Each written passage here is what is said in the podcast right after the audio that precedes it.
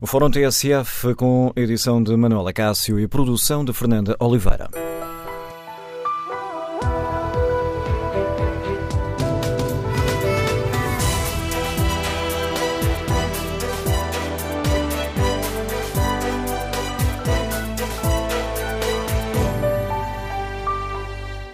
Bom dia. No Fórum TSF vamos eh, debater as mudanças no governo, tentar perceber o que é que elas eh, representam e tentar perceber que desafios se colocam a esta nova fase do governo. No Fórum TSF queremos ouvir a sua opinião.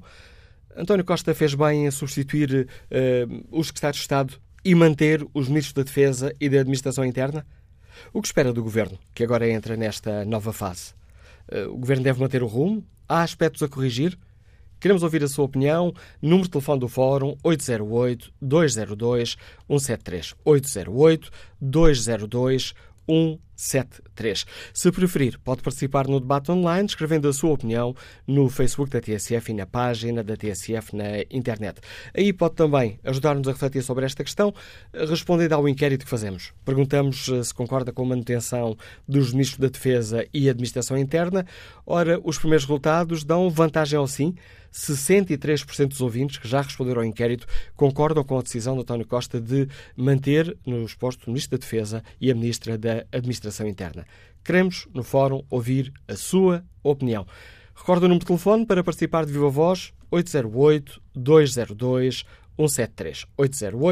808-202-173. 3. Antes de escutarmos os primeiros ouvintes, vamos à análise política com a ajuda do Paulo Baldaia, comentador de política nacional da TSF, diretor do Diário de Notícias. Bom dia, Paulo. O Primeiro-Ministro tinha três secretários uh, para substituir, afinal, substitui sete e cria uma nova Secretaria de Estado, Secretaria de Estado da Habitação. Olhando aqui para a lista de Secretários de Estado, temos uh, Ana Paula Zacarias, uh, que vai assumir os assuntos europeus, substitui Margarida Marques, que revelou que não foi ela que pediu para sair, foi, terá saído porque o Primeiro-Ministro considerou que ela já não fazia falta ao Governo. Eurico Brilhante Dias eh, sai da bancada parlamentar do PS para assumir a pasta de internacionalização, substitui Jorge Costa Oliveira, um dos Estados de Estado remodelados na sequência do caso Galpgate. António Mendonça Mendes assume os uh, assuntos fiscais, substituído Rocha Andrade, também exonerado por causa do Galpgate.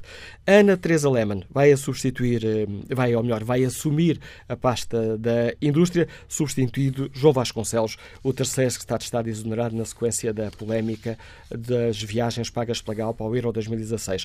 Outros quatro secretários de Estado. Tiago Antunes assume a presidência do Conselho de Ministros, Maria de Fátima Fonseca assume a administração e emprego público, Miguel Freitas uh, é o novo secretário de Estado das Florestas e Desenvolvimento Rural. Aqui mais uma substituição, uma substituição que surge como uma surpresa. Não havia qualquer notícia de que o anterior secretário de Estado tinha pedido para sair. E, por fim, Ana Pinho, na habitação, nova secretária de Estado. Paulo Baldeia, olho recordados agora aqui estes nomes, como é que lês esta hum, remodelação mais abrangente do que aquela que se, uh, que se chegou a falar logo no início? Eu olho para esta remodelação, que é uma mini remodelação, que evita tirar ministros que têm um custo político muito superior a substituir eh, secretários de Estado, eh, mas que é uma remodelação que permite tirar alguns ganhos no sentido de, ponto 1, um, Uh, retirar o foco uh, das polémicas que estávamos a discutir e passamos a discutir estes novos elementos do, do governo, portanto tem essa, tem essa vantagem, traz um elan no, que acrescenta sempre a qualquer governo quando faz uma remodelação, mas acima de tudo é uma remodelação de António Costa. Ao contrário do que tinha sido dito pelo governo, nem todos os secretários de Estado saem pelo seu próprio pé. Uh, havia a informação de que uh, havia secretários de Estado que tinham já pedido para sair uh, e que lhes tinha sido pedido a eles para esperarem por uma oportunidade em que isso pudesse acontecer. Quando olhamos agora para o Governo, quando vemos as declarações que fizeram já alguns dos secretários de Estado, percebemos que não só não é por vontade própria que alguns deles saem, como se percebe também que eh, não é, em alguns casos, ou pelo menos no caso eh, do Ministério dos Negócios Estrangeiros, o ministro que quer que a Secretária de Estado saia, é o próprio Primeiro-Ministro que faz esta remodelação, impondo, de certa maneira, aos seus ministros ministros elementos que eles considera que trarão uma mais-valia para, para o governo. Portanto, esta é uma mini remodelação feita por António Costa com o seu cunho pessoal para resolver um problema que ele tentou antecipar antes que os uh, secretários de Estado fossem apresentados como arguídos no caso da, das viagens da Galpa ao, ao europeu, e, e ele aproveita fazendo, obviamente, uma intervenção mais alargada com caráter político, eh, uma mini remodelação com que ele quer eh, ir para a discussão futura com uma nova equipa. E mexe em algumas coisas que são importantes, a começar pela, pela, dos assuntos fiscais, que foi obrigado a fazê-lo, mas eh, há duas outras que também são importantes, que é das florestas, eh, porque estamos a discutir no Parlamento uma reforma das florestas que o Presidente da República eh, quer aprovada na Generalidade ainda antes dos deputados irem para férias, mas também nos assuntos europeus, uma pasta importantíssima que, por iniciativa do Primeiro-Ministro, há uma substituição. Portanto, esta é uma mini remodelação de António Costa a tentar uh, diminuir o impacto de, das coisas negativas que aconteceram ao Governo no, no último mês. Sem desprimor das outras uh, Secretarias de Estado, temos aqui duas que são uh, essenciais nesta fase da governação, porque, tal como salientaste, têm a ver com a negociação do Orçamento do Estado para 2018. Secretário de Estado dos Assuntos Fiscais, António Mendonça Mendes, Secretário de Estado da Administração Pública, Fátima Fonseca, vão ter que lidar, por exemplo, com o novo escalão do IRS ou com a questão do descongelamento das carreiras carreiras. Uma das questões que se coloca é o facto da escolha de António Mendonça Mendes para secretário de Estado dos Assuntos Fiscais, um homem que não tem experiência nesta área. Isso, uh, o, o Rocha Andrade, antes de. A experiência vai-se adquirindo. As pessoas, tendo competência, uh, obviamente que podem aprender aquilo que ainda não sabem, e há muitos ministros que entram para áreas em que, não tendo um trabalho. Uh, com muito tempo naquela área, eh, se têm a competência política e a competência técnica, podem muitas vezes fazer melhor do que fazem, muitas vezes melhor do que alguém que é um técnico especializado na área, mas depois não tem a componente política que é, que é muito importante no, eh, no governo. Eh, no, no caso dos assuntos fiscais, tem um problema acrescido, que é. A competência que nessa área, competência política, que Rocha Andrade revelou, eh, mesmo com muitos problemas pelo meio, ele foi sempre passando, vou, dizer assim, pelos pingos da chuva, mesmo com problemas na, na sua Secretaria de Estado, ele, como tinha uh, poder político, conseguiu sempre resolver. E é muito importante, obviamente, numa área dessas, poder, ter poder político, embora uh, nos escalões do IRS não é o Secretário de Estado que diz até onde se pode ir, é o Ministro das Finanças, depois de uma conversa com o Primeiro-Ministro. Esta matéria está a ser discutida com, do, entre o PS, o PCP, entre o PS e o Bloco de Esquerda, eh, é muito mais uma, uma gestão política que tem que ser feita, porque tem a ver com o volume que, que o governo está disponível para cortar em IRS para poder mexer nos escalões eh, e, portanto, eh, alguém que saiba, obviamente, da, da matéria conseguirá resolver, porque a partir daí é uma questão técnica de, de perceber como é que, aumentando os escalões, a cada, uh, uh, aumentando o número de escalões, uh, a cada escalão novo que se cria, quanto é que o Estado está a perder em receita face à previsão de emprego e de crescimento da economia e dos salários. Portanto, não, não haverá problema por aí, porque a negociação está muito avançada eh, e, e, obviamente, não, não, não há até grande discussão pelo lado político, eh, porque o PCP e o Bloco já sabem que há uma baliza, é uma questão de esticar um bocadinho mais para um lado eh, ou mais para o outro. Diferente é, na, na, obviamente, com a função pública, em que há uma pressão muito grande de, de, das diferentes corporações da, da, função pública, sejam médicos, juízes, eh, enfermeiros, professores, toda a gente quer ver o seu salário aumentado.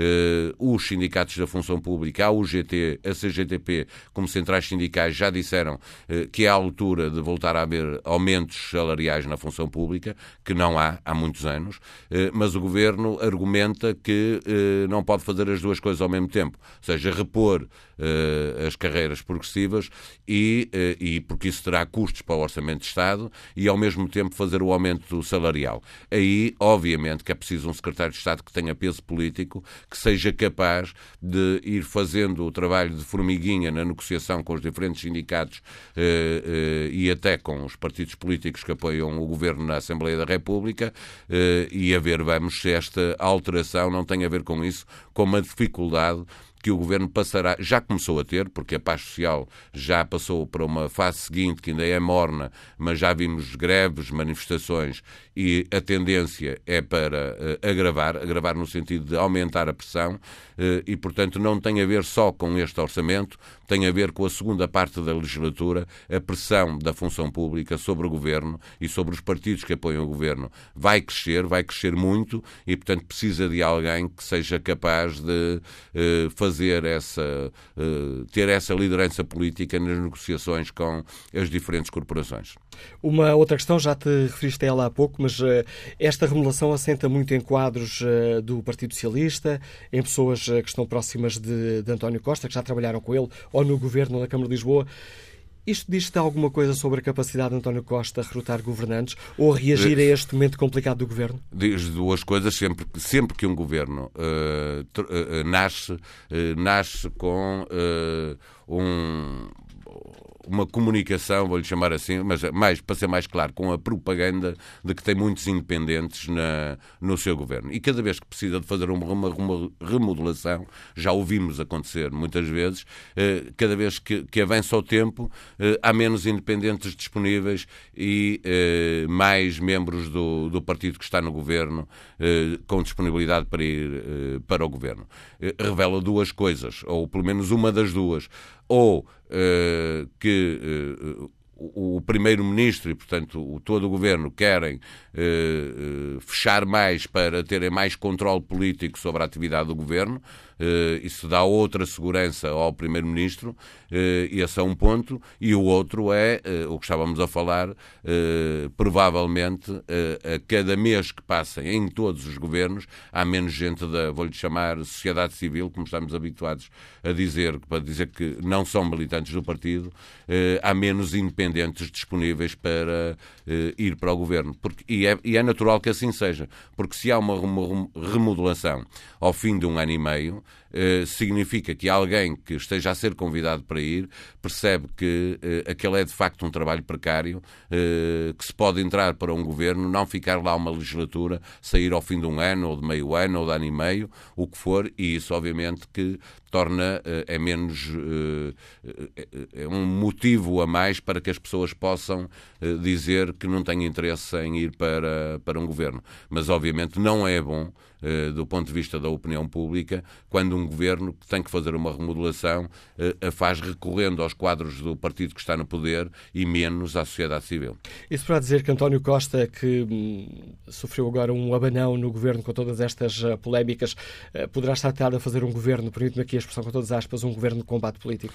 É, este governo é mais de combate político. Esta remodelação uh, tem esse, esse sentido, mas uh, obviamente ele já lá tem mu muita gente uh, no governo que é de combate político. Tem ministros que são claramente políticos, tem outros que são técnicos e, e, e vê-se a diferença sempre que isso acontece. Aliás, na administração interna, os ministros que normalmente resolvem melhor o problema de gestão da administração interna são ministros políticos, aqueles a quem a vida corre mal mais depressa são ministros que não têm uma grande experiência política. E há vários setores em que é importante eh, a gestão política, eh, não só eh, gestão política barra técnica eh, das áreas que, têm, eh, que tutelam, mas também a gestão política de comunicação, a forma como conseguem explicar o que estão a fazer no seu Ministério, é muito importante. E a tendência, quando alguma coisa corre mal, eh, é fechar, é fazer isto que António Costa está a fazer de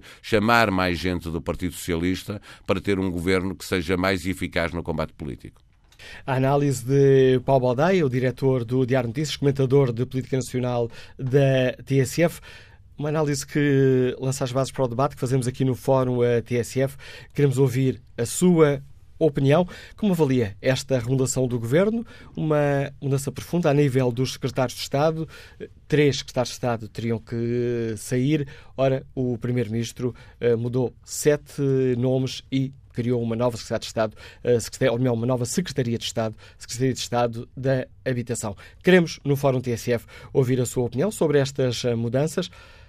O que é que isto lhe diz sobre o Estado do Governo? E António Costa, fez bem ou mal em manter os ministros da Defesa e da Administração Interna? O que espera do Governo, que entra agora numa nova fase, deve manter o rumo? Há aspectos a corrigir? Queremos ouvir a sua opinião. O número de telefone do Fórum é o 808-202-173. 808-202-173. Que opinião tem Luís Romariz, médico, nos escuta em Gaia? Bom dia. Bom dia. Estão a ouvir? Estamos a ouvi-lo. Bom dia. Uh, bom dia. Bom dia a todos. Antes de mais, uh, eu gostaria, de, em relação aos três secretários de Estado que se demitiram, acho que o fizeram bem, porque têm contas a prestar. Em relação aos pedidos de demissão dos ministros, enfim, feitos pelos partidos da direita, que nos infernizaram durante uns anos com ideias neoliberais, nós, à população toda e aos empresários e, e às instituições do Estado, Hum, acho que não faz sentido nenhum, eh, antes de apurarem responsabilidades, se é que algum dos ministros tem responsabilidades. Não, qualquer dia desaparece um isqueiro num qualquer caserna e, e pede-se a demissão do ministro. Isto é surreal, eh, é má política, eh, não é ser honesto. Acho que depois de apurar responsabilidades, se eventualmente vierem a acontecer, aí o Primeiro-Ministro deverá tomar em conta. Mas, por outro lado, e é muito importante que se perceba, eh, eu acho que nós estamos num país minado pela corrupção, que vem há muitos anos para cá. Portanto, é provável que todos esses sistemas, os sistemas antissísmicos, todos eles estejam minados pela corrupção e nada funciona. E não me parece que em pouco tempo um governo, independentemente de nem sequer ser a cor deste meu governo, eh, possa eh, ser a sacar culpas por uma coisa que vem de muito trás e que há muitos esqueletos nos armários e, e, e é o que se tem visto com os bancos, etc. Pronto, era só isso que eu tinha a dizer. Contributo de Luís Romariz, médico que nos liga de Gaia. Espreito agora aqui a página da TSF Internet.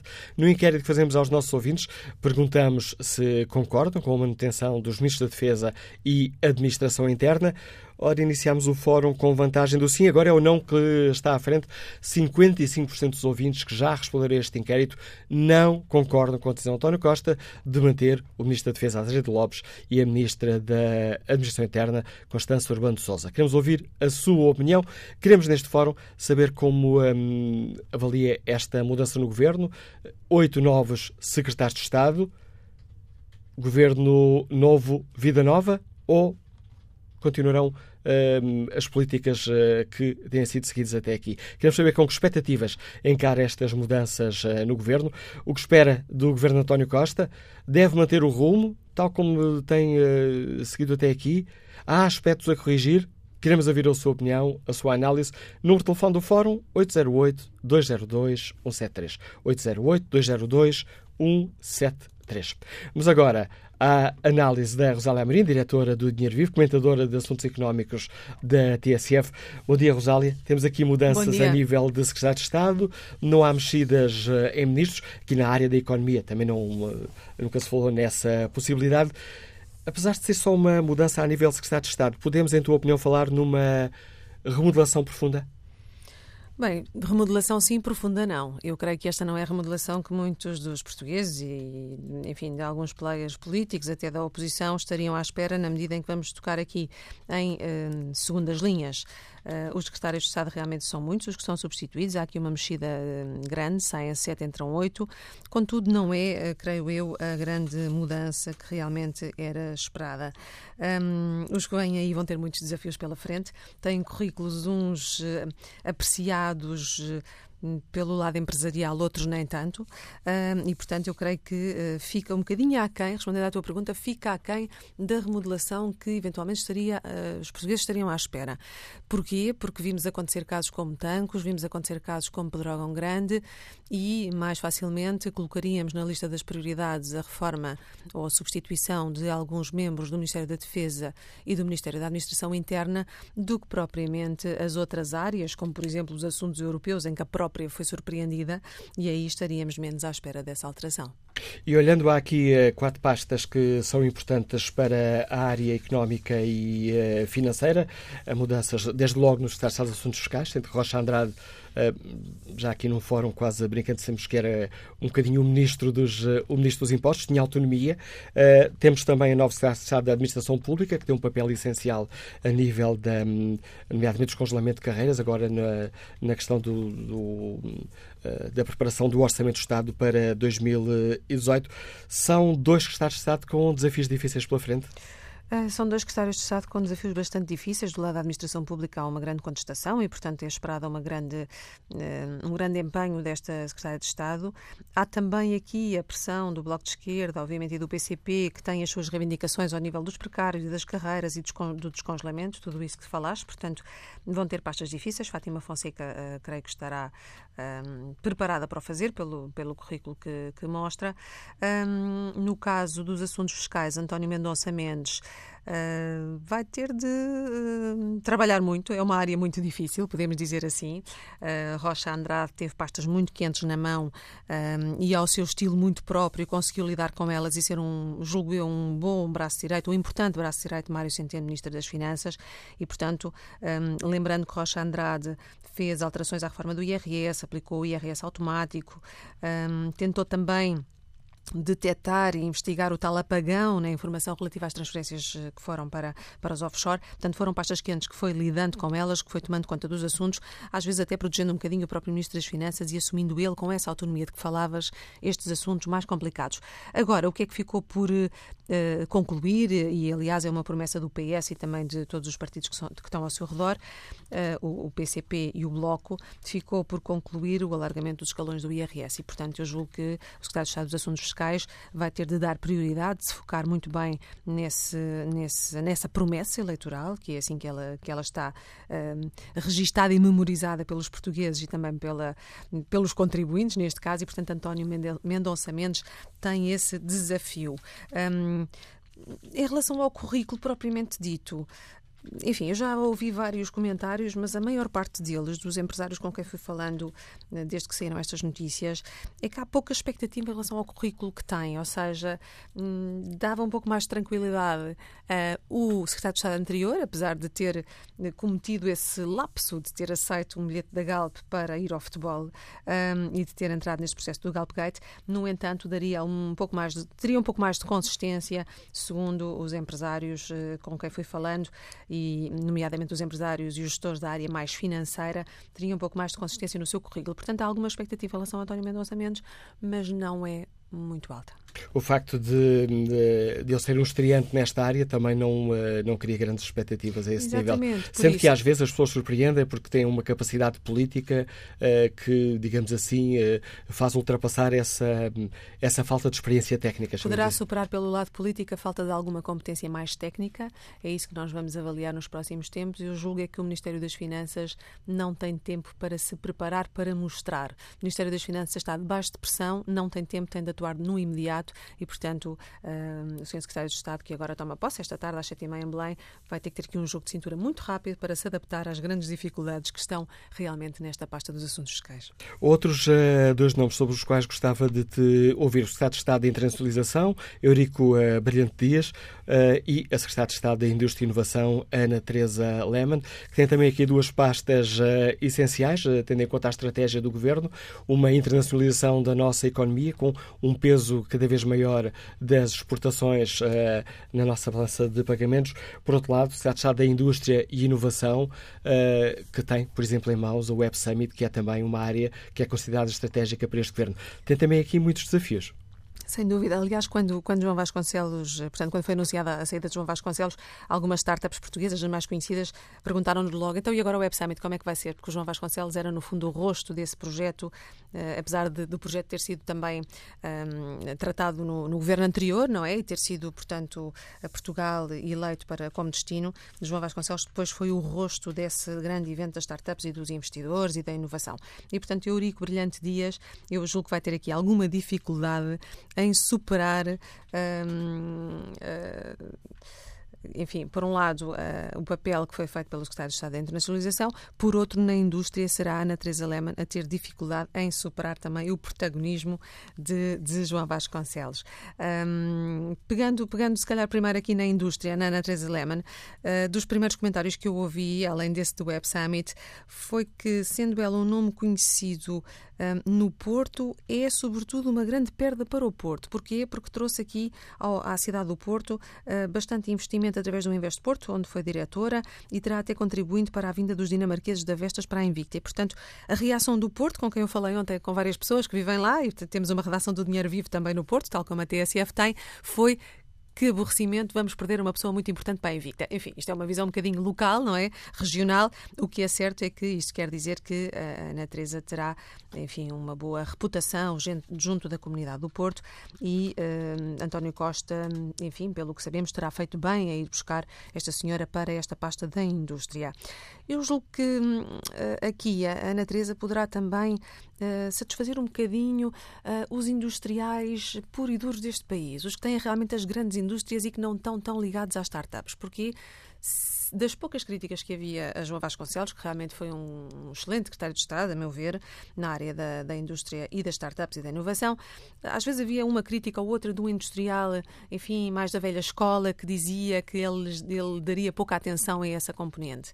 E, portanto, a Ana Teresa poderá dar aqui um bocadinho mais de atenção a esse lado mais industrial e que uh, conhece bem, conhece bem o tecido empresarial do Porto, onde estão muitas das grandes exportadoras. Eu creio que João Vasconcelos, no final, agora, de, portanto, do, do seu, da sua passagem pelo governo nos últimos meses, reforçou esta componente, passou também a visitar mais essas grandes indústrias, eh, provavelmente também em resposta a uma ou outra crítica que teria surgido. Mas, enfim, ninguém é perfeito e uh, agora vamos ver como é que corre a Secretaria de Estado da Indústria. Na internacionalização, falavas há pouco, o Eurico, o Eurico eh, Brilhante Dias, sendo, tendo um currículo escasso nesta área, portanto, há muito pouca expectativa em relação ao que pode fazer pela internacionalização das empresas. Eu creio que é uma pasta importantíssima porque as exportações estão a crescer, como nós vimos nos últimos dias, os últimos números.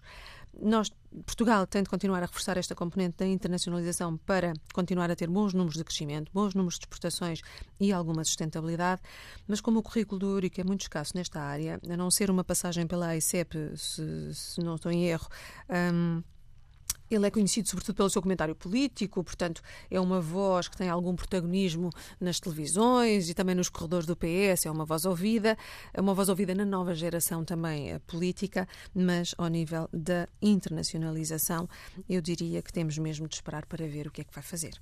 Agradeço-te, Rosalém Marinho, o importante contributo que trouxeste a este Fórum TSF, ajudando-nos aqui a perceber melhor quem são os novos de Estados, que desafios tem pela frente. Rosália Amorim é comentadora de Economia da TSF, diretora do jornal online Dinheiro Vivo, que aos sábados sai em papel junto com o Diário Notícias e o Jornal de Notícias. Depois desta análise que nos ajuda a perceber uh, melhor uh, o que está aqui em causa, uh, vamos retomar as, as opiniões dos nossos ouvintes daqui a pouco. Queremos, no Fórum TSF, saber como olham para esta remodelação. O governo ficou mais forte, ficou fragilizado. E António Costa, Fez bem em manter eh, os ministros da Defesa e da Administração Interna o que esperam os nossos ouvintes uh, desta nova fase do Governo. O número de telefone é 808-202-173, 808-202-173. Na segunda parte do fórum teremos muito espaço reservado à opinião dos uh, nossos ouvintes para nos uh, dizerem como olham para esta segunda chamamos-lhe assim, esta segunda vida do governo, com esta profunda remodelação a nível de secretários de Estado. E é precisamente por aqui que uh, começo a conversa com o David Diniz, diretor do Jornal Público. Bom dia, David. Surpreendeu-te esta, a dimensão desta remodelação governamental? Hum, em alguns pontos, sim, surpreendeu-me. Uh, de resto, acho que, uh, pelo que ouvimos ontem, de, por exemplo, Margarida Marques, secretária de Estado até agora, dos assuntos europeus surpreendeu alguns dos próprios.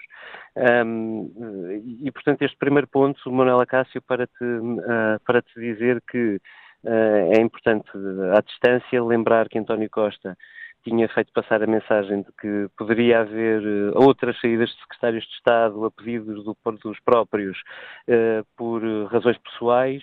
Claramente houve algumas que não encaixaram nesta mensagem inicial do Primeiro-Ministro. O caso de Margarida Marques, que, era, que estava no Mené e que aparentemente se incompatibilizou com Augusto Santos Silva, é um dos casos. mas há outras mudanças que são importantes, não são, sendo secretários de Estado, são mudanças em pastas sensíveis e que é preciso anotar. A primeira das quais na pasta das florestas. Isto porque aconteceu o que aconteceu em Pedrógão, o Governo já tinha lançado, ainda antes da tragédia, um pacote de reforma da floresta um, que Marcelo Rebelo de Sousa, Presidente, pediu que fosse aprovado muito rapidamente no Parlamento. Uh, ontem, creio que não por coincidência, uh, o Partido Socialista acabou por pedir o adiamento das votações dessa, dessa reforma na especialidade, portanto, ponto a ponto, um, tendo em conta as divergências existentes Uh, por exemplo, o Bloco de Esquerda sobre a questão do eucalipto, mas percebemos agora melhor.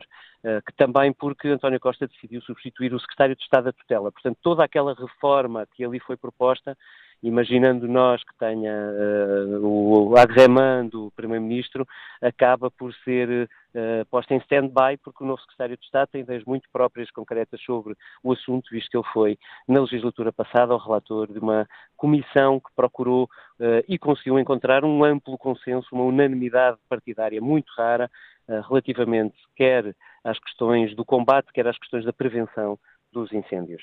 Um, a Europa, já falei dela, também uma alteração estrutural, porque é uma pasta muitíssimo importante, um, mas acho que aí António Costa substituiu pelo menos bem. Eh, a nova secretária de Estado, tem, de Estado tem enormes qualificações, portanto uh, fica acima de dúvidas. Uh, um terceiro e último problema e aqui é mesmo um problema que é levantado por esta remodelação, que é a situação no Ministério das Finanças. A Rosália Amorim ainda há pouco falava brevemente sobre o assunto. É preciso anotar, o Orçamento de Estado já está com algum atraso uh, negocial. Há dois assuntos muito sensíveis, muito difíceis de gerir para o Governo uh, no orçamento do próximo ano. Uh, a redução dos escalões do IRS e das, o descongelamento das carreiras na administração pública. Ora, são exatamente as duas pastas com alterações no Ministério que já tinha tido uma alteração orgânica há dois, três meses com a chamada de um novo secretário de Estado para ajudar Mário Centeno. Estes são, em suma, os problemas que, uh, que, se levanta. Há um elogio que eu acho que deve ser feito. Uh, verdade que António Costa recorreu uh, a quadros do Partido Socialista para recompor a sua equipa, mas é preciso notar que, grosso modo, os quadros novos, os que entram, parecem ser adequados e qualificados para os lugares. Eu tenho uma dúvida sobre uma pessoa que, de resto, eu conheço bem, que é António Mendonça, que vai uh, Mendonça Mendes, que vai para Secretário de Estado dos Assuntos Fiscais, não pelas qualificações dele, uh, que são ótimas, mas porque não, não conheço experiência um, do secretário de Estado, do novo secretário de Estado, numa área que é muito difícil e muito específica, que é a do fisco. Um, mas, uh, por exemplo, na administração pública é uma uh, boa substituta.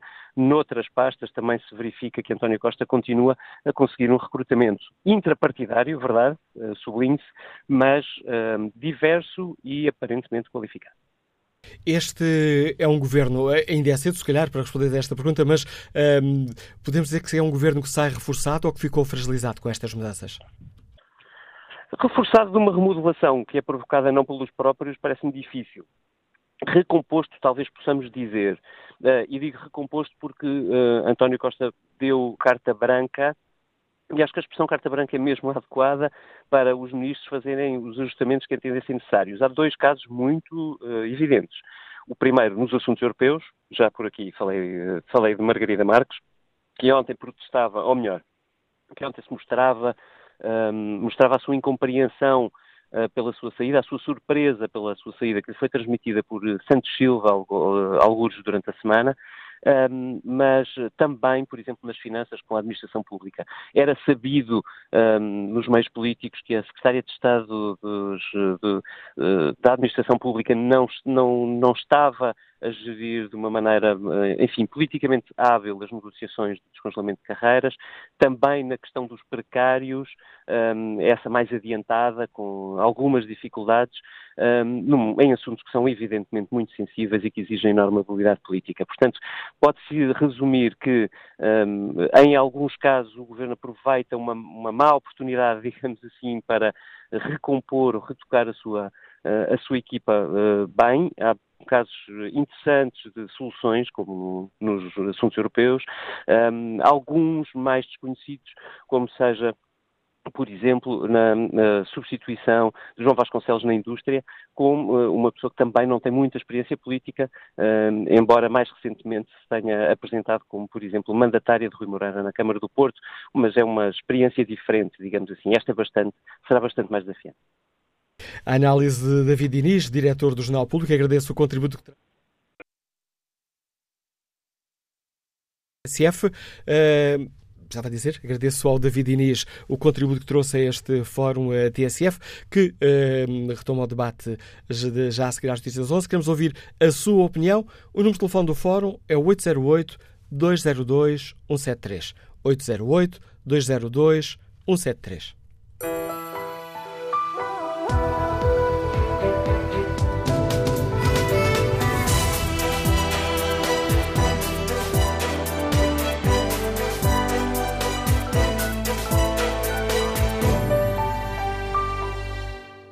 São 11 horas e 8 minutos. Voltamos agora ao Fórum TSF para o, retomar o debate sobre a remodelação dos secretários de Estado do Fórum TSF, com a edição de Manuela Cássio e produção de Fernanda Oliveira.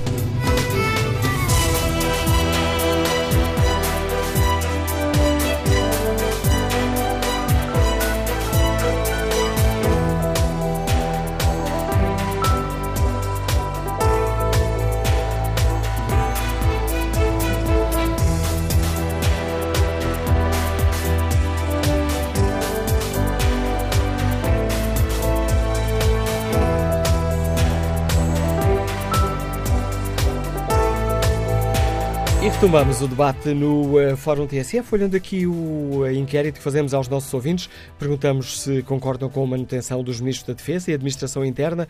Ora, aqui o inquérito tem saltado entre o sim e o não. Nesta altura leva vantagem o sim, larga vantagem. 76% dos ouvintes que já responderam ao inquérito concordam com a manutenção dos ministros da Defesa e da Administração Interna. 23% dos ouvintes não estão de acordo com a manutenção de Azeredo Lopes e Constança Urbano de Souza para participar de viva voz no Fórum TSF. Tem à disposição o número de telefone 808-202-173. O prometido é devido. Retomamos o debate com a opinião dos ouvintes. Bom dia, Graciete Pires, está aposentada, Liga-nos do Barreiro. Bem-vinda a este debate. Bom dia, quero dizer bom dia a toda a. Olha, uh, quero começar por dizer que eu não sou nem de direita nem de esquerda. Sou para aqueles que trabalham, para aqueles que uh, têm levado este país a melhor. Principalmente quero agradecer ao Sr. Primeiro-Ministro o trabalho que ele tem desenvolvido para tirar o país da pobreza em que Passos Coelho deixou. E quero também agradecer uh, ao Presidente da República, ao Presidente, que não é só beijinhos e abraços, mas tem sido um homem, um homem com H grande, que também tem visão para ver aquilo que o país precisa e tem estado no lado do Primeiro-Ministro. Uh, em relação uh, o Primeiro-Ministro manter os ministros em casa, uh, eu concordo. Ele sabe bem aquilo que faz, porque ele é um homem que tem os pés bem assentos na terra. Se ele fez uma remodelação só nos secretários de, de Estado, ele, assim, deve entender. E, e acho que ele também é um homem para ir ao fundo da questão e saber de onde veio as, as responsabilidades. Quem teve as responsabilidades? Não é como o, PSD, só quer é, é, reuniões e, e no terreno não apresenta nada. A desgraça, ou o inferno que Passos Coelho quis, chegou em forma de fogo. Foi a desgraça que caiu no país. Ele assim o pediu e veio concretizou-se o desejo dele. Agora, uh, quem é a culpa? Quer dizer, uh, a culpa foi do, do, de, de António Costa, que tinha negociado em tempos uh, com, com os senhores das telecomunicações. E foi agora. As comunicações não funcionavam. Então, e os quatro anos do governo Passos o que é que eles fizeram? Eles verificaram se as comunicações estavam em condições. Eles verificaram se os paióis de, de tanques estavam a ser vigiados, havia, havia, hum, havia, ah, falta-me o termo. Uh, a, rede de, a rede de proteção, era isso? Nem a rede de proteção, uh, a vigilância. Eles ah. viram se isso funcionava. Pois não, eles não viram. Ah, estava a referir-se à videovigilância. Ou então às Exato, rondas. Exatamente, a videovigilância. Faltava um termo. Uh, Passos Coelho estava cego com os cortes. Era cortes, cortes, cortes. Era isso que eu estava cego. Quer dizer, tudo o que apresenta agora, admissão, uh, o emprego, uh, a diminuir uh, os elogios do FMI, deve-se tudo ao governo dele. Elogios do governo dele. Já vinha de trás. Mas tudo que é mau é deste. É triste que isto aconteça. E ainda é muito triste eu ontem ter ouvido uma entrevista do Sr. Paulo Rangel a dizer vamos aproveitar esta oportunidade e vamos mudar de, de, de líder. Aproveitar. Mas aproveitar como? Aproveitar sobre a desgraça de, de 64 pessoas que morreram? Aproveitar isto. Olha, é muito triste o que eu vejo nas televisões. As televisões são, neste momento, PSD. A SIC, então, é a televisão privada do PSD. É triste. Os jornalistas, neste momento, não fazem um trabalho de jornalismo, fazem um trabalho de oposição. Eu gosto de ouvir uh, o fórum, porque vejo que Manela Cássio nem puxa nem para a direita, nem para a esquerda. Deve ter a sua opinião, mas mantém-se ali. Concordo. Agora, o Papa Almoços todos os dias aparece na televisão. Todos os dias. Todos os dias, todos os dias, todos os dias. E ainda por cima temos que levar com ele ao sábado e ao domingo. Sábado e domingo Sábado e domingo, o Papa Almoços, o Sr. Passos Coelho, aparece na televisão. É pá, por amor de Deus, já chega.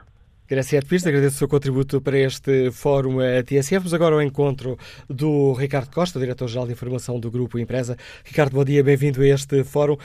Ficaste surpreendido com a, a, dimensão desta, desta remodelação? Sabíamos que havia três que já tinham que sair, eh, mais dois ou três tinham manifestado a intenção de sair quando isso fosse possível acabam por eh, sair sete e chegar eh, um passageiro novo? Sim e não. Não porque sempre achei, por, enfim, por palpite ou intuição, que não existiria a chamada remodelação ministerial que foi discutida durante várias semanas. Não porque não pudesse haver, mas porque não seria o mais normal no, na chamada gestão política. Normalmente os governos todos guardam as eventuais remodelações ministeriais, caso existam, eh, para eh, períodos eh, em que estejam por cima na agenda política e não quando estão sob maior pressão e, sobretudo, para um ciclo que nunca deveria ser antes das autárquicas. Portanto, eu sempre achei, e disse e escrevi, podia-me ter enganado, que não, não me parecia que a remodelação fosse a remodelação que tanta gente estava à espera e sobre a qual tanta gente escreveu eh, ou opinou eh, no caso do Ministro da Defesa e do Ministro eh, da Administração e da Ministra da Administração Interna. Ehm, sim, eh, surpreendeu-me depois a extensão do número de secretários de Estado, embora essa seja uma prática que é muito habitual uh, nos governos e que, aliás, no anterior governo já aconteceu quando houve uma outra, durante muito tempo, até à crise, o, o governo anterior teve uma grande crise na sequência da saída de Vítor Gaspar, que provocou todo aquele efeito carambola ou dominó, uh, e que levou a uma profunda reestruturação do governo, mas antes disso teve muitas saídas de secretários de Estado. E às vezes, nas saídas de secretários de Estado, acontece uma coisa perfeitamente normal, que é uh, aproveita-se para que outros secretários de Estado que já pediram para sair ou que ministros que, que tenham ministros que tenham pedido para alguns secretários de Estado seus saírem ou quando há incompatibilidades dentro das equipas uh, ministeriais, que há muitas vezes, ou há um ou outro que não funcionam, ou um ou outro que está farto, ou que seja, normalmente o que se lhes diz sempre é esperem e saem quando houver uma oportunidade. E esta é a oportunidade. Portanto, não acho que isto também seja uma coisa especialmente uh, significativa, eh, salvo, eh, se quisermos, a questão da, da, habitação, que acho que é importante, e a questão das florestas, que sinceramente ainda não percebi exatamente o que se passou, que acho que é, pode ser bastante relevante, sobretudo depois do que aconteceu eh, nas últimas semanas, de, depois de Pedrógão, que foi um tema que foi muito, muito discutido e sair o secretário de Estado na sequência dessa discussão é, é, levanta algumas questões, sobretudo para perceber porque é que ele saiu. Se calhar não há nenhuma questão por trás, mas acho que é uma questão jornalisticamente relevante. E no dia em que se sabe que no Parlamento o Partido Socialista decidiu adiar a votação uh, das propostas para a reforma florestal, as duas coisas podem estar ligadas. Podem, embora estamos a falar do ponto de vista um bocadinho especulativo. Uma coisa é óbvia, logo nos dias seguintes, dois, poucos dias depois do, do incêndio, o, o, ministro, ou logo no dia a seguir e depois, dois dias depois, o ministro da Agricultura deu várias entrevistas televisivas e não só, eh, para explicar tudo o que tinha eh, começado a fazer ou tentado fazer na área da floresta. E essa explicação inicial, sendo verdadeira, eh, não correu politicamente bem. Ou seja, sendo verdadeira no sentido em que havia uma lista de coisas que foram feitas, outras que estão a ser feitas e outras que estão a caminho de ser feitas, eh, mas não foi minimamente suficiente do ponto de vista político. Entretanto, a questão focou-se muito mais noutros pontos, por causa do Ciresp, das cadeias de comando, etc., como todos sabemos. Mas a questão florestal ficou ali uh, latente, até porque é, se quisermos, uma das questões essenciais, embora tenham politicamente um problema muito complexo para qualquer executivo, que é qualquer política florestal uh, que tenha, mesmo que tenha efeito, demora anos e anos e anos um, a produzir consequências enfim, visíveis ou tangíveis.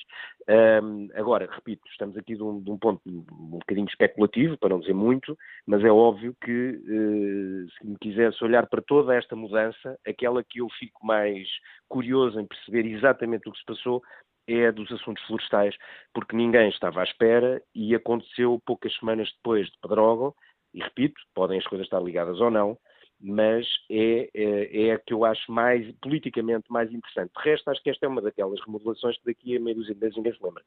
Falaste na questão da Secretaria de Estado da Habitação. Consideras que pode ser um sinal importante sobre, hum, se calhar a palavra é forte, mas enfim, um realinhamento das prioridades do Governo nesta nova fase? Eu, independente, nós não sabemos qual vai ser a política desta Secretaria de Estado, não é? Não fazemos a mínima ideia, ainda não há um programa. Uh, eu acho que é sobretudo o reconhecimento de uma coisa que é, uh, que é relativamente, que é evidente agora. Não estou a dizer que fosse evidente quando, quando o Governo tomou posse. Uh, Portugal teve durante muitos anos Secretaria de Estado da Habitação. A Secretaria de Estado da Habitação, no, no, no, no pós-25 de Abril e nos anos 80, digamos que até ao virar dos anos 90, era muito uma coisa sobre falta de oferta, realojamento de pessoas, o fim das dos bairros de célebres bairros de barracas, eh, ou dos bairros degradados à volta das grandes cidades. Eh, era uma, era uma coisa, se quisermos, de um, de um vetor muito social e que, felizmente, eh, deixou de fazer tanta falta porque esse porque esses programas, sobretudo o PER, Programa de Erradicação das Barracas, etc., foi, foi, efetu, foi, foi enfim, consumado na altura em que Cavaco Silva era Primeiro-Ministro e depois terminou com, com, se não me engano, com António Guterres. O problema é que hoje há uma série de questões novas de habitação e de, eh, se quisermos, solidariedade territorial e de profundas assimetrias demográficas que levantam questões que vão desde as questões eh, enfim, que mais pressionam quem vive em Lisboa no Porto, que é a questão do turismo, das compras das casas por estrangeiros, dos grandes fundos imobiliários que fazem com que o preço esteja, estejam loucos, não é? Eh, questões novas que têm a ver com o arrendamento, porque esta pressão sobre o arrendamento é brutal e um país que não tenha um mercado de arrendamento normal, é, sobretudo nas grandes cidades, torna-se muito complicado, o problema da habitação fica muito complexo, mas também de todas as, enfim, os grandes polos à volta das, das grandes cidades que têm que ter boas condições de habitabilidade e de transportes, e depois uma outra questão que é todas as pequenas e médias cidades, e não só uh, do país, uh, onde se não houver boas políticas a esse nível, uh, estamos a, a cair naquilo, naquela desertificação que foi tão discutida nas últimas semanas por causa do por causa do de Pedrógão. Esta remodelação com que expectativas olhas as escolhas de, que foram feitas uh, pelo uh, Primeiro-Ministro? Temos ouvido análise, são quadros do PS, pessoas que são muito próximas de António Costa. Teremos um governo muito mais preparado para o combate político, se calhar menos técnico e mais político? Não, não consigo fazer essa análise, nem acho que seja uma análise muito lógica. Uh, repara, não é normal que uma mudança de secretário de Estado, mesmo quando corra bem, e, e, admito que corra, não é isso que, que, que, que, tornam, pelo menos em termos, estamos a falar em termos de grande política, ou sobretudo aos olhos da opinião pública, o governo mais isto ou mais aquilo, de todo. Uh, ou seja, esta não é a remodelação que toda a gente andou a falar durante várias semanas. Esta é uma coisa completamente diferente.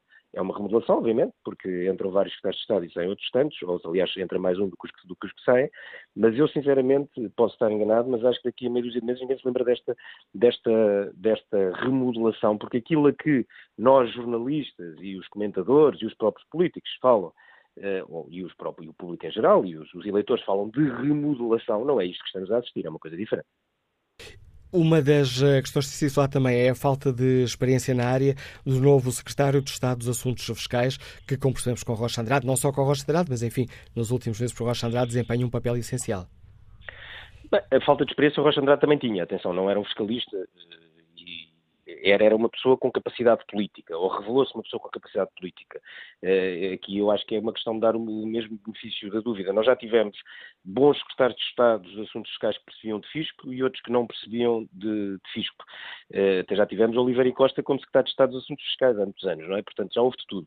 Uh, há uma coisa que é certa, todos os portugueses sabem, é que nós pagamos muitos impostos eh, e, e, normalmente não pagamos menos, não é? Pagamos sempre mais, embora essa seja uma discussão política para, para, para os partidos políticos a fazerem. A grande questão é, é, se há uma máquina fiscal eficaz ou não e se depois o Secretário de Estado tem ou não peso dentro da, dentro da equipa, peso e se funciona bem com a equipa do Ministério eh, das Finanças. Mas acho que não dá para avaliar pela experiência, porque já houve pessoas com experiência que chegaram lá e que, desculpa se espalharam ao comprido, e outras que não eram sequer fiscalistas, como é o caso de Rocha Andrade, e que se saíram uh, bem. Uh, portanto, há de tudo. Referiste há pouco que esta não é a remodelação de que toda a gente falava. Acreditas que essa remodelação chegará eh, com mudança, com refrescamento de ministros, substituição de ministros, eventualmente depois das autárquicas? Não faço ideia, mas a existir seria sempre numa segunda fase. Isso foi sempre o que eu, o que eu achei, ou o meu, a minha intuição, era de que uma eventual remodelação forte, isso sim aquilo que as pessoas chamam uma remodelação, não faria muito sentido antes das autárquicas. Ou seja, é uma coisa que normalmente, a fazer-se, guarda-se sempre no bolso para um segundo ciclo político e normalmente eh, numa fase em que se esteja mais eh, por cima e não sob pressão. Portanto, isso é uma questão, enfim, relativamente básica. Cada, cada governo tem a sua e cada primeiro-ministro tem a sua maneira de trabalhar, mas esse é um padrão relativamente, relativamente óbvio. Obrigado a Ricardo Costa, agradeço o teu contributo para este debate que fazemos no Fórum TSF. O Ricardo Costa é o Diretor-Geral de Informação do Grupo Empresa, ajudando-nos aqui a ler uh, esta remodelação governamental e ajudando-nos também aqui a tentar perceber de facto o que é que mudou, o que é que pode mudar, o que é que representaram estas uh, escolhas do Primeiro-Ministro. Mais logo, uh, às sete e meia, tomam posse os novos secretários de Estado. Ora, estamos aqui a falar de mudanças, mas então olhar aqui as, hum, os novos secretários de Estado. Ana Paula Zacarias assume a pasta dos assuntos uh, europeus. Eurico Brilhante Dias uh, em internacionalização, uh, substitui Jorge Costa Oliveira. António Mendonça Mendes vai para os assuntos fiscais, substituindo Rocha Andrade. E Ana Teresa Lehmann assume a Secretaria de Estado da Indústria, substituindo João Vasconcelos.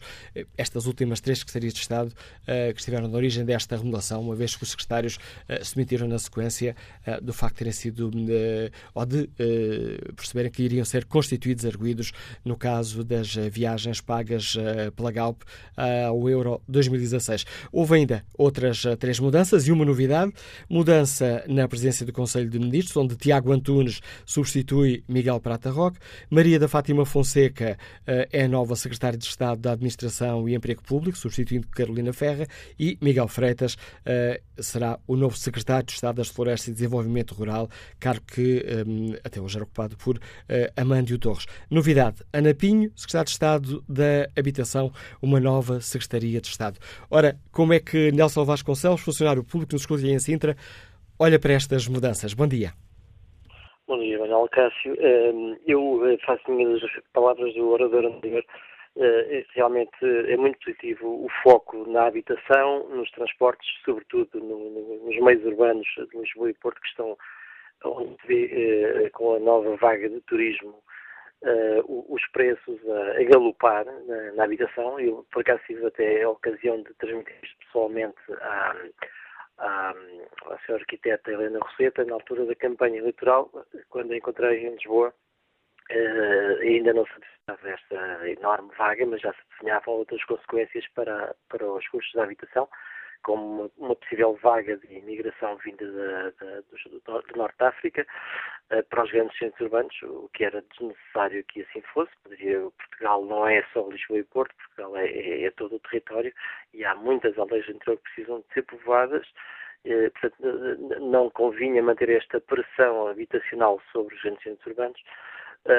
Eu próprio tive que deixar de habitar em Lisboa para regressar à, à zona de origem, em Sintra, um, portanto, mas acho que ao mesmo tempo isto acaba por ser um, um, um digamos que um fediver, não que não seja necessário, não que não seja uma área prioritária, mas neste preciso momento parece-me que o nosso Primeiro-Ministro não esteve propriamente de férias, mas terá, terá tido uns dias, se calhar até a trabalhar a longe, nesta renovação do governo e, e, nomeadamente em áreas onde, uh, das quais não se falava abertamente nos últimos tempos, pelo menos, mas uh, a não ser no, no, tristemente nos casos sob investigação criminal, o que, o que, já de si é muito triste, porque não é normal que três pessoas ao mesmo tempo, três secretários de Estado ao mesmo tempo, se demitam eh, dizendo que não sabiam que iam ser constituídos arguídos quando uh, o fazem em simultâneo e, pelos vistos, existia, já um despacho de, de, de, um procurador, uma procuradora com, com essa intenção.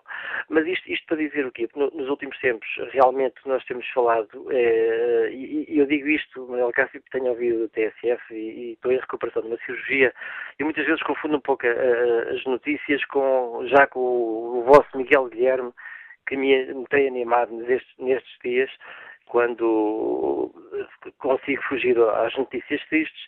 Eh, já não é mal, é já não é mal ter alguma coisa que é anima. É bom que, é bom que a TSF tenha algum, algum, alguma, algum positivismo, alguma, alguma comédia no meio desta tragédia toda, não é? E isto para dizer que quando ouvimos falar dos incêndios, hum, eu recordo-me, e corrija-me se eu estiver errado, mas uh, ouvimos isto genericamente falar, lembro-me de ter ouvido falar de, um, de, um, de, uma suposta queda de um avião, primeiro, eu vi, vi acompanhei não só através da rádio, mas através de alguns canais de televisão também, e via pessoas a falar na queda de um avião numa, numa aldeia chamada Picha. Uh, um avião com uma pilota espanhola, uma, uma Não era na aldeia, mas era lá perto. Pronto, e afinal nem a picha estava a arder, nem o avião, o avião tinha a pilota de fora, nem tinha caído. Uh, Falou-se depois nos drones, que, que, que, uma semana que só falava em drones, estava a ameaçar a aviação civil. Afinal, o que se veio notar é que, afinal, quem caiu foi o, e que andava a polícia atrás dos drones, afinal, ontem vimos que, afinal, foi o, o drone da polícia que caiu e quase em cima das polícias e, e não foi torna a não ser avião nenhum a cair. Falou-se em explosões, falou-se em, em, em, eh, roubo de armamento, de repente eh, parece falava-se em suicídios, mas afinal, afinal, afinal no Passo Escolho já falava em suicídio, mas afinal já não era suicídio, afinal só tinha dado uns tiros no pé uh, ou nos pés. Uh, mas ainda se mantém em pé. Portanto, não, não, se percebe bem onde é que há aqui a verdade e o oportunismo político. Mas o Sr. José Salvador Vasconcelos tem estado muito atento às eh, notícias e também ao Miguel Guilherme aqui na TSF. Não é mau. Agradeço o seu contributo para este debate, Nelson Vasconcelos. Seguimos nesta viagem pela opinião dos ouvintes até Lagos, ao encontro do funcionário público Luís Sá. Bom dia. Muito bom dia. Relativamente às questões do Fórum, quanto à manutenção dos ministros, considero que decisão do Ministro da Defesa foi correta. Ministro não tem de estar preocupado com a guarda das armas, com a proteção das armas. Isso é responsabilidade dos militares. Os militares é que têm que fazer o seu trabalho bem. E caso não tivessem condições para o fazer, deviam, aí sim, informar quem direito. Quanto à Ministra da Administração Interna, ela está a falar da cabeça dela, mas tem, na minha opinião, mal isto Ali está a qualidade da ligação telemóvel, já percebi que, que vai de carro e a qualidade está muito, muito má, não consigo entender o que nos está a dizer. Vamos ligar agora a chamada e tentaremos, se isso ainda for possível ao longo deste fórum, voltar a entrar em contato consigo, ver se eh, conseguimos eh, escutar a sua eh, opinião sem quaisquer problemas de comunicação. Olha aqui o debate online. Clarice Cid responde à pergunta que fazemos no fórum. Desta forma, era o que mais faltava, demitir ministros ao sabor das conveniências da oposição. Rogério Gonçalves escreve, francamente, mudar ou não a pasta de defesa e administração interna, como cidadão comum, para mim é indiferente. Tenho a expectativa que a postura do Estado seja radical, pois a que tem tido é de permissividade e quase indiferença. Para mim, pouco efeito é os lamentos, seja com perda de vidas de bombeiros ou de civis, de que adianta isso, pergunta Rogério Gonçalves, se nada é feito objetivamente. Esta forma de atuar tem sido a característica deste Estado democrático. Quanto aos secretários de Estado, a opinião é a mesma que tenho a esperança de que as elites profissionais representadas na elite política deixem de ser as privilegiadas, porque todos somos portugueses. Vamos agora à análise do António Costa, diretor do jornal online Eco. Bom dia, António. Bem-vindo a este Fórum TSF. Ficaste surpreendido com a, a dimensão desta remodelação, apesar de não ter tocado em ministros? Muito bom dia, bom dia aos nossos ouvintes. Enfim, em primeiro lugar, como dizia bem, houve uma remodelação, não houve um ajustamento, e isso já diz alguma coisa da, da resposta que tenho que, dar. Foi uma remodelação, nós sabemos, em primeiro lugar, imposta pela demissão uh, de três secretários de Estado por causa do não sei se assim devemos chamar, mas eram três secretários de Estado, e num quadro em que existem pelo menos dois ministros, de uma forma muito evidente, eh, que eh, estão com a sua legitimidade eh, posta em causa, não é perante o país, eu diria isso também, mas sobretudo perante as tutelas e, os serviços que, que, que, que, lideram na administração interna e na, e na defesa. Ora, isto leva-me a dizer o quê? Que isto foi facto, e para o primeiro comentário, uma remodelação, não foi um ajustamento, mas é uma má remodelação também porque muda secretário de Estado, não muda uh, ministros. Uh, digamos que de alguma maneira o que se percebe é que António Costa quer guardar essas balas para depois das autárquicas, em função do resultado que aí uh, e resultado, passa a repetição. e depois, é uma remodelação partidária, ou quase exclusivamente partidária. E essa é mais uma nota, diria, muito negativa da, da, da, do que do que é hoje conhecido. Eu, eu obviamente, face ao momento do país, eh, sublinho e, eh, e, que tem, e que tem a proximidade de negociação e da apresentação do Orçamento de Estado, da proposta de Orçamento de Estado para 2018, eh, cito o exemplo, diria, mais flagrante, o que parece uma má escolha, não pela competência da pessoa, António Mendonça António Mendonça Mendes eh, eh, porque de resto não conheço o seu percurso profissional para lá do que tem no, no currículo, digamos assim, eh, mas pela, pela, pelo público desconhecimento de intervenção em matérias fiscais, em matérias de impostos, quando assume uma pasta absolutamente crítica, que é, que é a área dos impostos. Fernando Rocha Andrade era um secretário de Estado conhecedor da área, com experiência, com trabalho feito, e, e, e, Primeiro-Ministro António Costa passa para um político no ativo, um presidente, na, presidente da Federação Distrital do PS Porto, com competências e com vida privada, advogado especialista em direito público, mas sem, sem que se conheça nenhum tipo de reflexão, de análise, de trabalho sobre uh, uh, impostos, sobre política fiscal. Deixa-me só dizer do, do PS de Setúbal, não do Porto. Uh, de Setúbal, perdão, exatamente. Não é que isso seja relevante, mas enfim. Não, não, não, não, mas obrigado pela correção, porque foi um lápis meu, porque eu sabia que era de Setúbal, obrigado, Manuel. Mas, eh, eh, dizer, isto é talvez a expressão do que é esta, esta mudança eh, política. Eu reconheço, por exemplo, a escolha de Eurico Brilhante Dias, e por isso não quero meter toda a gente, digamos, no mesmo, no mesmo, na mesma lupa de avaliação e de análise. Mas Eurico Brilhante Dias, sendo deputado, político do PS, na aula até, como sabemos, terrorista do, do, do, partido, na área da internacionalização, eh, tenho, tenho, tenho, digamos, um sentido e uma, e uma, e uma digamos, um enquadramento que se percebe. Foi uh, Eurico Brilhante Dias, é deputado nas áreas económicas, foi, além disso, vice-presidente da ICEP, tem conhecimento do que é vender o país do ponto de vista económico uh, e pode ser a internacionalização, e, portanto, é um político, sim, é, até nem é da confiança, embora tenha, se tenha aproximado nos últimos meses da liderança de António Costa, mas não é provavelmente um, um dos políticos do PS uh, de, da linha de António Costa, mas é um, mas é um político com, digamos, conhecimento na área.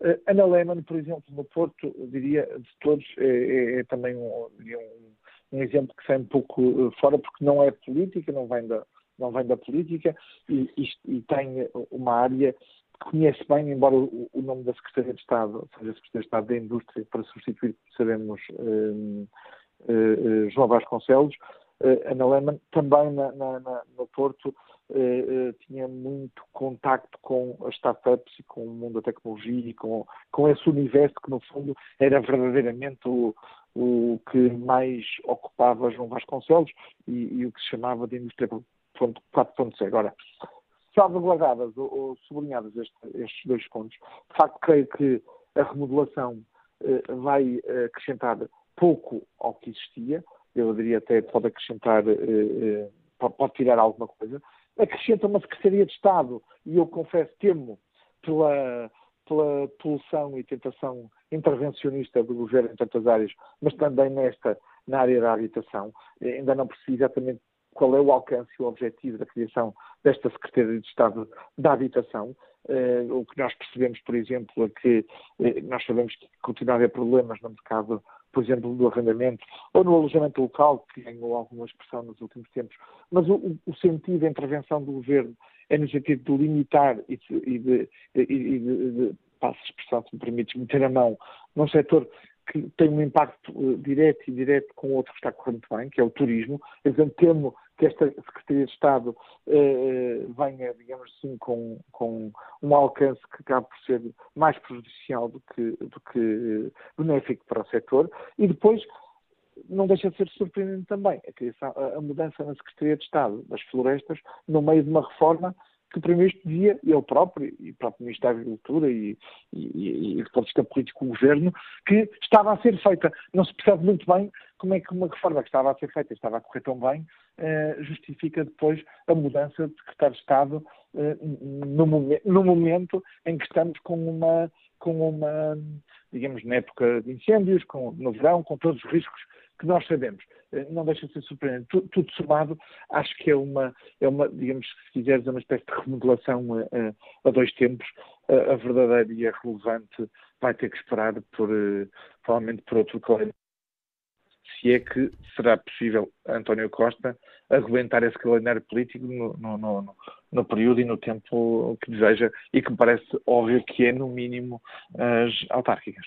Já salientaste que esta é uma remodelação muito, eh, muito fechada dentro do PS, com Sim algumas pessoas que poderão ter aqui algum déficit de, eh, de currículo eh, dentro da área, mas eh, não poderá ter aqui um outro lado da moeda que são ministros com uma maior experiência política e isso pode ser importante, sobretudo nesta fase de contestação ou de alguma contestação que o governo atravessa, ou pelo menos que tem atravessado depois de Pedrógão e Tangos? Vamos ver obviamente o copo meio cheio, meio vazio, podemos sempre olhá-lo e avaliá-lo de, de, várias formas, mas se, se, todos reconhecem que a grande qualidade do, deste governo é a política, foi a capacidade neste ano e, e meio, quase eh, o ano e oito meses, para os dois anos, de, de gerir politicamente, e, e tem feito o PCP, o Bloco de Esquerda, que vão fazendo algum barulho para contentamento das suas, das suas, dos seus segmentos eleitorais, mas na verdade têm sido apoiantes nos momentos importantes, nos momentos decisivos, de todas as opções políticas relevantes para o país, eh, porque não tem, não, pelo menos não tem, mesmo nas mais críticas, como o déficit e a política europeia, as diferenças, sendo muito anunciadas, não levam a votos uh, que ponham em causa a continuidade do governo. Ora, isso, uh, essa, essa análise ou essa conclusão faz-nos pensar, afinal, mas para que é que precisam de mais política e de mais, e de um governo mais fechado em torno do PS, mas é, não é só do PS, e daí isto é uma característica que é de António Costa, que se percebe até nas pessoas que saíram agora no, no, no, no destes três. É, é, são pessoas do círculo do PS e na sua quase esmagadora maioria, para não dizer totalidade, já citei o caso de Eurico Brilhante Dias, mas muito próximas pessoalmente do próprio Primeiro-Ministro. E, portanto, esse, esse círculo fechado não é só partidário, é também pessoal, eh, e isso, eh, respondendo à tua pergunta, ou concluindo a resposta, mostra que afinal, e se calhar, do ponto de vista político, as coisas de facto não estão assim tão bem como, como se vendia, e foi preciso a António Costa fechar e cerrar um pouco de fileiras numa fase em que vamos entrar, quer com o orçamento de 2018, com tantas exigências que estão anunciadas, quer do PCP, quer do Bloco, quer do ponto de vista das autárquicas e do que vem uh, logo a seguir do ponto de vista do ciclo político. E parece que eh, com estas, eh, com estas mudanças de oito novos Estados de Estado, que tomam posse mais logo às sete e meia, poderemos falar em governo novo, vida nova ou mudar alguma coisa para que tudo continue na mesma? Não, não, não creio que seja um governo, um governo parcialmente novo, mas uh, vida velha e, e, como eu dizia, a consequência de ser mais fechado no PS, mais fechado numa lógica próxima do Primeiro-Ministro, é que vamos ter mais do mesmo do ponto de vista de análise, de reflexão de, de, de posição pública. Isto é, Rocha Andrade, sendo próximo do PS, tinha autonomia, capacidade e, e autoridade até, digamos, eh, profissional na área dos impostos. Eh, quando é substituído pelo Presidente da Federação eh, do, P, do, PS em Setúbal, não creio, e sem conhecimento, e sem conhecimento público, enfim, uh, veremos uh, o que nos traz este secretário de Estado nesta área dos impostos, uh, não vejo que seja possível abrir e ter outro tipo de reflexão. Ao contrário, acho que se vai afunilar no que são as negociações com o Bloco de Esquerda e com o PCP, no, no caso do IRS em particular com, com o Bloco de Esquerda, e sem trazer verdadeiramente nada de novo, pelo contrário ao que é a política do Governo. Em tua opinião, quais são os principais uh, desafios que, a que o país, que a, que a área económica tem, tem, pela frente e ao qual o Governo deveria, deveria dar resposta? Oh, Manel, é não, é não gerir no curto prazo, como tem sido gerido, e ter uma política económica que se preocupasse da poupança e no investimento. Eu, eu, às vezes, nós, e to, todos nós, e nós próprios jornalistas, também às vezes cometemos esse erro, de, na, minha, na minha perspectiva de avaliação, que é procurar muitas áreas com muitos títulos, eu já ficaria, como uh, uh, português, uh, digamos, satisfeito se visse uma agenda verdadeiramente clara com dois objetivos: captar investimento português estrangeiro e, digamos, incentivar a poupança que está em níveis absolutamente baixos do ponto de vista histórico. Não é possível que esta retoma uh, que felizmente verificou nestes primeiros meses e, e, últimos meses do ano passado e, e primeiro semestre deste ano, seja consistente, que tenha pernas para andar, que não nos traga mais do mesmo em relação ao passado, se não tivermos investimento e não tivermos poupança. E, e, vamos ter mais investimento, sim, é certo, com a confiança dos agentes económicos que, apesar de tudo, desconfiavam muito há um ano do que poderia ser o Bloco de Esquerda e o PCP no governo, este no governo entre aspas, mas mas muito participativos no governo, como sabemos, mas mesmo com essa recuperação do, do, investimento, com níveis de poupança absolutamente trágicos e que tornam impossível que o investimento tenha capacidade de ter dimensão no futuro. Depois, do ponto de vista da, da digamos, da, da capacidade de o país, porque se assenta muito discurso político hoje nisso, de eh, ter revisão do rating. Eu vejo sinais há sinais muito positivos. Como dizia, a confiança dos investidores está a melhorar. Ainda ontem Portugal foi, e muito bem, o GCP tem feito um, ótimo trabalho, já vinha fazendo e continua a fazer eh, na, na, gestão da dívida pública portuguesa e na relação com os mercados, mas não vejo possibilidade com indicadores como as importações a começarem a ter um comportamento eh, eh, afastado e superior ao das exportações, com, como eu dizia, o investimento, mas sobretudo a poupança nestes níveis, a no curto prazo, durante este ano, e mesmo veremos como é que corre durante o próximo, uma revisão do rating. E assim podia ser. E eu acho que António Costa tem essa oportunidade.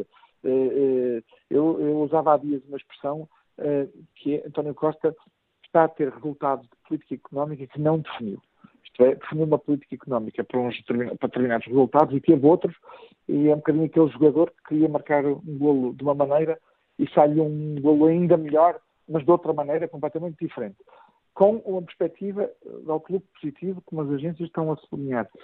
Se houver aqui duas ou três áreas, a venda de novo banco também é crítica e o processo de conclusão disto também é absolutamente crítico para isso, forem bem aproveitadas e não se gerir no curto prazo e, e, e, em ciclos políticos, António Costa tem de facto aqui uma oportunidade. Eu não vejo é que esta remodelação, desse ponto de vista, traga alguma coisa, pelo contrário, não vejo que António Costa tenha muita vontade de olhar para lá de, de, de, deste ciclo uh, político, como eu dizia, e de aproveitar verdadeiramente esta oportunidade, porque obviamente isso comporta assumir riscos, assumir uh, posições, uh, digamos, de ruptura, de ruptura no sentido de propostas de ruptura, por exemplo, na habitação, e eu temo, por exemplo, o caminho que fez na habitação para ter algum retrocesso com algum tipo de intervenção, com, com continuação do congelamento da, da do mercado de arrendamento habitacional, que, que tornando ou continuando a, a, tornar os senhorios como verdadeiros, com uma verdadeira assistência social de muitos inquilinos,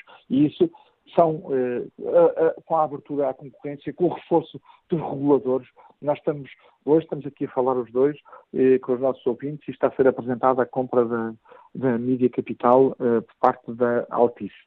Eh, os, os, reguladores vão ter aqui um papel muito importante. Eu, devo dizer, sou defensor da verticalização de negócios, isto é, de integrações entre telecoms e, e conteúdos, por várias razões, não vem aqui ao caso. Mas é preciso garantir que os reguladores tenham força e tenham autoridade para salvaguardar neste negócio que, desde logo, a pluralidade, a independência editorial se mantém e é protegida sem nenhum tipo de intervenção. Ora, o Primeiro-Ministro não faz isso. A nova, a nova entidade reguladora do setor das telecomunicações dá péssimos sinais, por um lado, e faz outra coisa. Diz no Parlamento que, do, do seu lado, já escolheu outra companhia que não a Altice, que é uma coisa absolutamente inusitada e, para não dizer outra coisa. Portanto, não vejo essa vontade e esse sentido de aproveitar a oportunidade que se depara ao país, até num contexto também, só mesmo para terminar, externo, positivo do ponto de vista económico, até com a conclusão do processo eleitoral depois da França na Alemanha, com um ambiente mais desanuviado do ponto de vista político no, nas duas principais forças na Europa. Obrigado, António Costa, por nos ajudar a analisar a importância desta remodelação governamental, tentando uh, aqui perceber o que é que ela representa, o que é que pode mudar, o que é que tem de continuidade. A análise do diretor do jornal online ECO, marcando também este debate. Vamos agora ao encontro de Carlos Claro, comerciante, está em Coimbra. Bom dia. Bom dia. Desde já agradeço a oportunidade que me deram de participar neste fórum. Uh, o que eu tenho a dizer sobre a remodelação do governo, uh, pronto, verificamos que muita coisa não está bem, a funcionar bem, e de facto verificamos que aquelas que a gente se apercebe, há, há muito mais que também não estavam a funcionar bem. Por isso, a razão de ter que substituir os secretários de Estado. Por outro lado, uh, quero uh, dar a minha opinião em relação a estas situações que se têm verificado ultimamente o roubo de armas no, em tanques. Já há pouco tempo atrás, uma esquadra da polícia também desapareceram não sei quantas armas. Ah, quer dizer, isto andemos tudo aqui sem saber o que é que se anda a fazer. Uh, a minha opinião é que, de facto, o governo pode ter a popularidade que tem através da participação do Presidente da República. O Presidente da República tem sido o apaga-fogos do governo. Portanto, a minha opinião é que, de facto, o Governo poderá ter a popularidade que tem, porque, de facto, o Presidente da República ajuda a, a manter essa popularidade. De resto, a outra parte que se refere à remodelação, pois é aquilo que nós vimos, não há muito mais a dizer, as coisas estavam mal, mudaram-se, esperemos para melhor, e pronto, é o que eu tenho a dizer no momento sobre a remodelação. Obrigado pela sua participação, Carlos Claro, deste, na opinião deste comerciante, nos Liga de Coimbra. Olha aqui o debate online. Rui Nuno escreve a questão da hipotética demissão dos ministros em causa, ou seja, da Administração Interna da Defesa, distrai a opinião pública daquilo que é essencial tratar em qualquer um dos casos em apreço. Particularmente no caso dos incêndios florestais, o problema da sua prevenção tem décadas e atravessa todos os governos, sobretudo e de forma agravada o governo de Passos Coelho e Assunção Cristas, que agora se escandalizam com o sucedido. E acrescenta Rui Nunes que tal começarem por assumir as suas próprias responsabilidades em matéria de prevenção de incêndios. Um dos problemas da política em Portugal é o da memória ser curta, mas o despudor ser grande. Mário Gomes considera que este governo, ao contrário de outros, teve sempre objetivos muito bem definidos. Neste momento vai atacar o problema das florestas e da habitação nas cidades, onde o turismo, que é bom, escreve Mário Gomes, faz aumentar exponencialmente o preço das casas. Há soluções para isso e espero que o governo se ocupe disso, trazer jovens, sobretudo, para os cascos velhos das cidades. Álvaro Branco deixa-nos esta opinião. A admissão de ministros não pode ser prática de mera conveniência para a ação política das oposições. Corre-se o risco de se perderem excelentes ministros a troco de uma péssima oposição que, à falta de propostas e de projetos, se agarra como carcaça, como carraça a este expediente. É mau, muito mau, exclama Álvaro Branco. Quanto ao inquérito que está na página da TSF na internet, perguntamos aos nossos ouvintes se concordam com a manutenção dos ministros da Defesa e da Administração Interna. 85% dos ouvintes responde que sim. E é desta forma que chegamos aqui ao fim do último fórum desta temporada, tal como é habitual em uh, meados de julho. O Fórum TSF vai de férias, regressamos na próxima temporada. Resta-me agradecer a todos os ouvintes que dia a dia nos ajudaram a fazer este programa e a refletir sobre assuntos que, de uma forma ou de outra, têm a ver com a vida de todos nós.